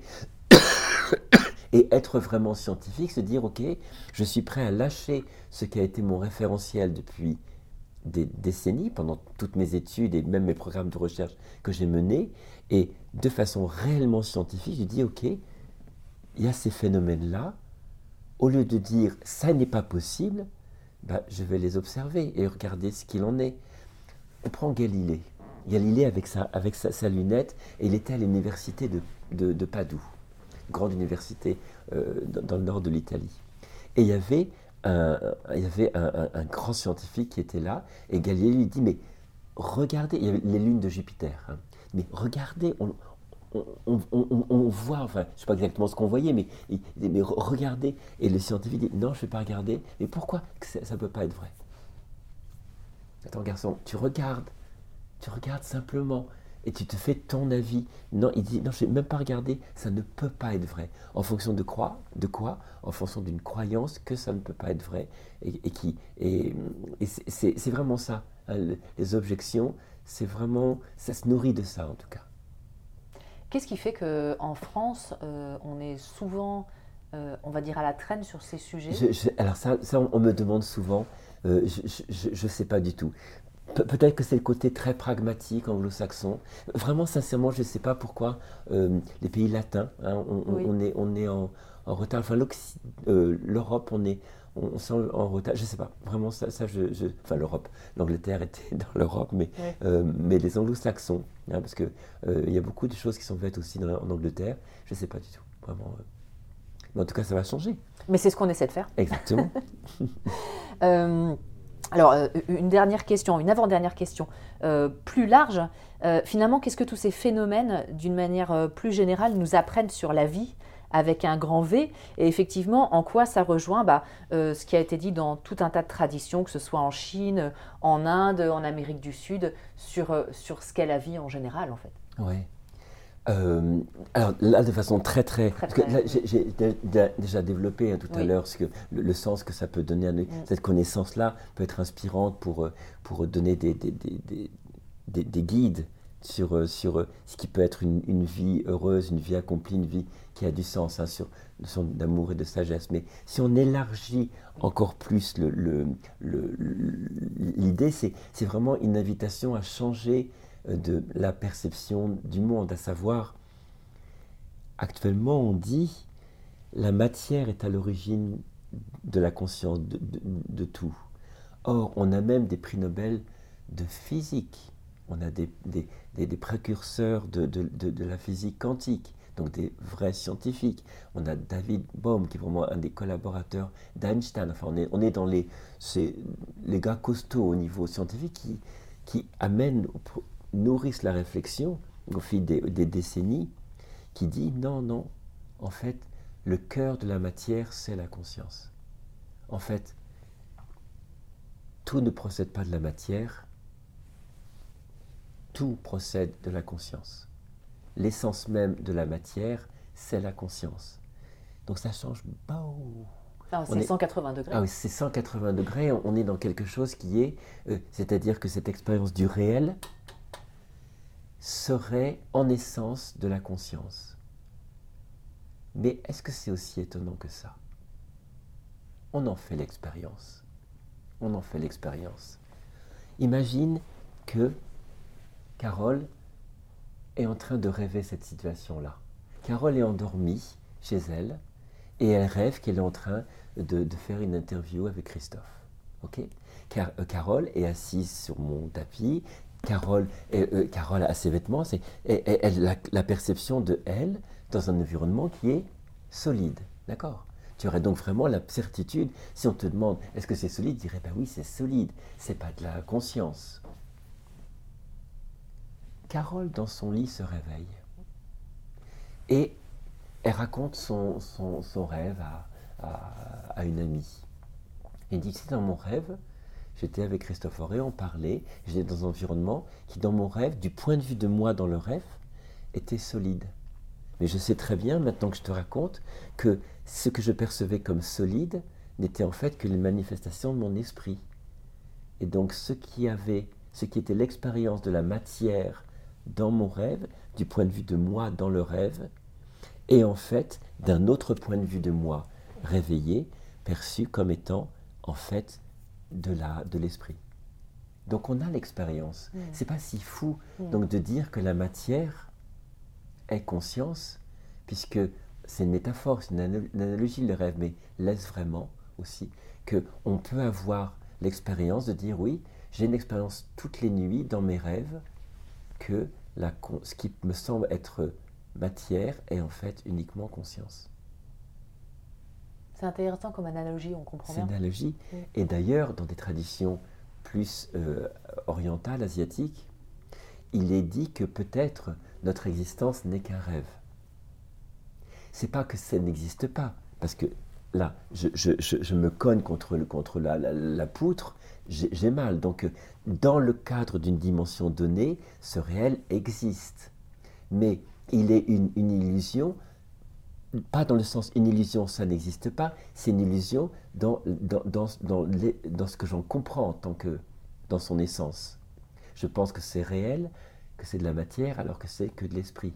Tu vois et là, et dans ces traditions euh, orientales, c'est notre vie est un rêve, notre vie ne serait-elle pas un rêve Où la matière serait en fait conscience de ce qui rêverait, à savoir la conscience ultime, pour parler vraiment, pour élargir vraiment, vraiment grand, grand, grand. Donc, tu vois, les voies d'exploration, sont infinies. Et ce qui est assez passionnant, c'est que c'est par un biais scientifique. Tu vois, c'est ça qui est troublant. Par un biais scientifique.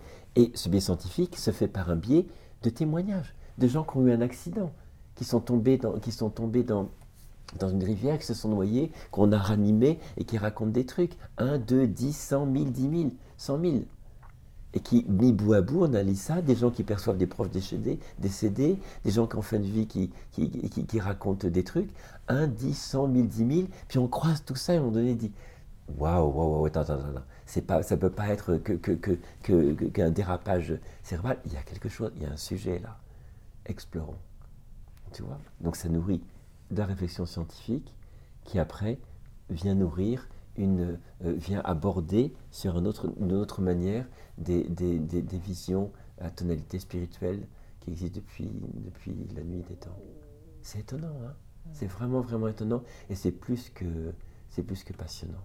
Et donc c'est dans ce livre, hein, j'essayais au maximum de, de, rendre ça simple et accessible pour que les gens s'approprient une connaissance. Et puis il y a beaucoup d'exemples concrets. Oui, c'est ça. ça qui est bien aussi. Oui. C'est que les gens s'approprient mm. et se fassent leur avis c'est pas du tout, comme je le dis dans l'introduction, l'objectif c'est que soyez pas à dire je crois au VSCD, je crois aux EMI. C'est pas du tout du domaine de la croyance. C'est une domaine de des informations. Bon, il y a beaucoup de choses, la plupart c'est en anglais, hein, malheureusement. Mais si, se donner accès à, ces, informations-là, et puis se faire son avis. Et voir si c'est pertinent pour soi ou pas. Juste ça. Moi, j'ai quelque chose de très drôle, c'est qu'à chaque fois autour de moi, que je parle de ces sujets, à chaque fois qu'une personne me dit ça n'existe pas, je n'y crois pas, je lui dis très bien, quels sont tes arguments, qu'est-ce que tu as lu? Rien. Exactement. Parce que c'est toujours une croyance. Et, exactement. Et, d'ailleurs, euh, Chris Rowe, qui est un professeur à l'université de Northampton, justement, qui étudie ces phénomènes-là, il a fait euh, récemment une vidéo en disant que tous les détracteurs, qu'on leur demandait sur base de quoi, sur quelles études ils venaient opposer, mettre des oppositions, ils ne les connaissent pas. C'est juste sur un principe. Non, ce n'est pas possible. Mm. Parce que dans ce contexte-là, être cartésien, ça veut dire uniquement adhérer au, postulat qui dit que la conscience est le fruit du cerveau. Donc un postulat qui est une croyance non démontrée. Et ça veut dire ça être cartésien. Ah bon? Moi je préfère être cartésien sur des données qui ont été vérifiées, validées, prouvées. Et les gens disent il n'y a pas de preuves. Mais si, il y a des preuves. Tu lis les documents, tu lis les livres, tu lis les études et tu te fais ton idée. Mais ne viens pas dire qu'il n'y a pas de preuves c'est faux. Si tu dis qu'il n'y a pas de preuves eh bien, et, que c'est n'importe quoi, bah, renseigne-toi. Surtout qu'aujourd'hui on peut. Hein. Surtout qu'on peut par Internet. Il y, a mille sources d'informations. Donc voilà.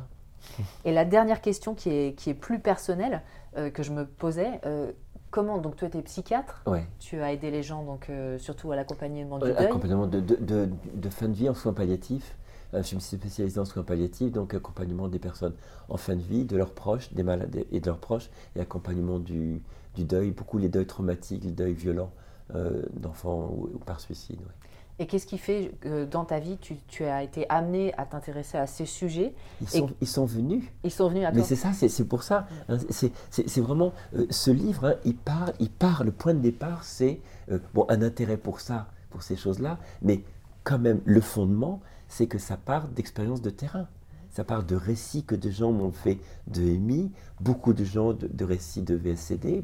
Et à un moment donné, je dis, mais il y a quelque chose, quoi. Et quand tu vas chercher, sur la base de ton expérience personnelle, des études, et tu te rends compte que, waouh, ça correspond à ce que j'expérimente dans ma pratique, tu dis, là, il y a un sujet, et on va étudier, on va, faire on va écrire un bouquin pour transmettre ça aux, aux gens, parce que c'est, ça peut être utile aux personnes de savoir ça, ça peut leur faire du bien, ça peut ouvrir des perspectives, ça peut libérer une parole qui est, qui est maintenue parce qu'on n'ose pas. On a peur d'être ridiculisé, d'être pris pour fou ou, complètement un doudingue en disant mais ça te fait du bien, c'est bien, mais non. Mais bien On entend souvent ça, si ça te fait du bien. Si ça te fait du bien avec ce petit et ironique en disant Dénigrant. oui, si ça te fait du bien, on s'accroche à ce qu'on peut. Hein.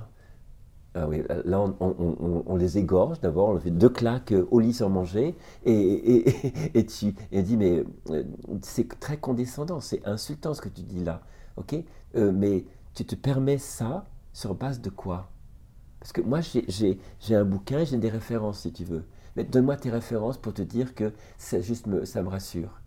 Oui, mais enfin bon, c'est... Non, non, non, non, non. Il y a des données, tu les étudies, et après on parle. D'accord? Et qu'est-ce que ça a changé, toi, dans ta vie, dans ta perception de ta vie à bah, toi? bah, euh, un, grand apaisement, vraiment un grand apaisement par rapport à la peur de la mort, mm. vraiment énorme. Et surtout sur cette notion hein, qui, que cette vie a un sens. Avec toutes les difficultés qu'il y a, avec toutes les souffrances, avec tous les manques, toutes les carences, ça a un sens, c'est pas absurde. Même si ça semble tellement absurde parfois, c'est pas absurde. Et là, ça donne vraiment une, puissance. Moi, ça. Après, c'est pas des choses que j'impose aux gens. Hein, hein. Ce sont des outils. Cette connaissance, c'est un outil. Il faut surtout pas basculer dans un, truc qui deviendrait un dogme en disant aux personnes en deuil, c'est comme ça que ça se passe ou aux personnes en fin de vie, c'est comme ça que ça se passe, c'est comme ça que tu dois penser. Non, on, viendrait, on, en ferait une, religion, ce serait absurde. Non, ce sont des outils qu'on garde, et c'est que quand les personnes que j'accompagne évoquent ces choses-là, que je dis, bah, que je me permets d'ouvrir et de dire, bah oui, effectivement, ça correspond à des choses qui sont étudiées, il y a des études là-dessus, je peux vous donner les, les, références, mais c'est des, des, des, des, outils qui sont, qui sont euh, mis à disposition, mais pas des choses qui sont imposées aux gens. Ce serait trop violent d'imposer à quelqu'un qui est en fin de vie en disant de toute façon tu vas avoir des proches qui vont venir te, chercher et tout. Ben non, il y a des gens qui meurent dans la terreur parce qu'ils n'ont pas ces expériences-là. Il y a plein de gens qui n'ont pas ces expériences-là et qui, et qui meurent dans des situations vraiment euh, difficiles. Euh, ce serait pas éthique, pas déontologique de leur imposer une vision qu'ils ne partagent pas. Donc c'est vraiment, ça invite à beaucoup de respect, beaucoup de délicatesse, beaucoup de beaucoup d'éthique, hein, je reprends le mot, pour vraiment pas imposer des choses, mais créer un cadre si la personne fait part de ces expériences-là, si elle souhaite creuser, le, creuser les choses, mais pas les imposer. C'est une connaissance qui, qui, qui, euh, qui ne doit pas devenir des dogmes, en aucune façon. En aucune façon. Et moi, ça m'aide aussi, hein, vraiment intimement, dans, dans l'accompagnement des, des, des, des, parents, par exemple, des parents en deuil, qui sont d'une telle souffrance. Et, que, et, moi, ça m'aide à accueillir cette souffrance-là, ça me, ça me rend entre guillemets plus, plus fort intérieurement, parce que vraiment, ce n'est pas une c'est pas une conviction, c'est une certitude pour moi qui a continuité de la conscience. Et donc ça permet de créer, un climat en moi de, de grande paix pour accueillir cette souffrance-là, même si parfois je, m'interdis de, m'ouvrir ces choses-là parce que les gens ne me le demandent pas ou ce n'est pas leur référentiel et que je n'ai aucun droit de leur imposer une, perception que, j'ai par rapport à eux qui, qui, ne sont pas dans cette perception-là. Donc c'est vraiment, il y a beaucoup de respect aussi euh, dans, dans, le fait, dans le fait d'utiliser cette connaissance-là. C'est important. Hein. La question éthique et déontologique de, ces, de cette connaissance-là, elle est vraiment, euh, c'est un autre point important à étudier. Est-ce que tu as une dernière chose à rajouter avant qu'on termine cet entretien? Lisez le livre. Oui. Lisez le livre, c'est la meilleure façon de vous faire votre opinion et de vous donner des arguments pour discuter avec les gens et faire avancer les, les choses. Et à la fin du livre, j'ai créé une adresse, euh, une adresse mail, cette, cette vie, enfin, tu, si tu la peux le mettre, cette vie au-delà, euh, pour, euh, si des gens ont des témoignages, et, c'est un endroit où ils, peuvent déposer, peut-être avec une idée de, faire des recherches dessus ou les utiliser lors de conférences. Enfin, je ne sais pas encore ce que je pourrais en faire, en faire, mais en tout cas, un appel à témoins. Si les gens vivent des choses comme ça ou des proches et qui ne savent pas où les raconter, ben, ils peuvent les raconter au moins sur ce, sur ce lieu-là. Une très bonne initiative. Merci beaucoup. Merci beaucoup, Carole. Au revoir à tous.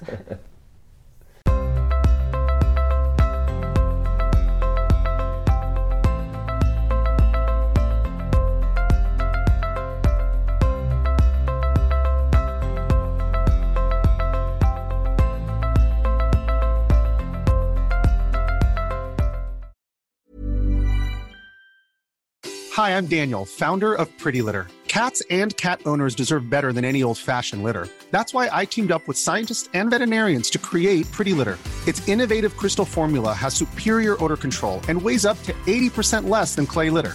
Pretty Litter even monitors health by changing colors to help detect early signs of potential illness. It's the world's smartest kitty litter. Go to prettylitter.com and use code ACAST for 20% off your first order and a free cat toy. Terms and conditions apply. See site for details. Hey, it's Paige DeSorbo from Giggly Squad. High quality fashion without the price tag. Say hello to Quince.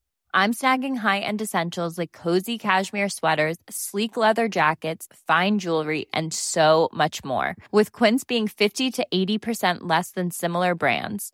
And they partner with factories that prioritize safe, ethical, and responsible manufacturing. I love that. Luxury quality within reach. Go to quince.com slash style to get free shipping and 365 day returns on your next order. Quince.com slash style. Hi, I'm Daniel, founder of Pretty Litter. Did you know cats tend to hide symptoms of sickness and pain? I learned this the hard way after losing my cat, Gingy. So I created Pretty Litter, a health monitoring litter that helps detect early signs of illness by changing colors, saving you money and potentially your cat's life. Pretty Litter is veterinarian developed, and it's the easiest way to keep tabs on your fur baby's health right at home. Go to prettylitter.com and use code ACAST for 20% off your first order and a free cat toy. Terms and conditions apply. See site for details.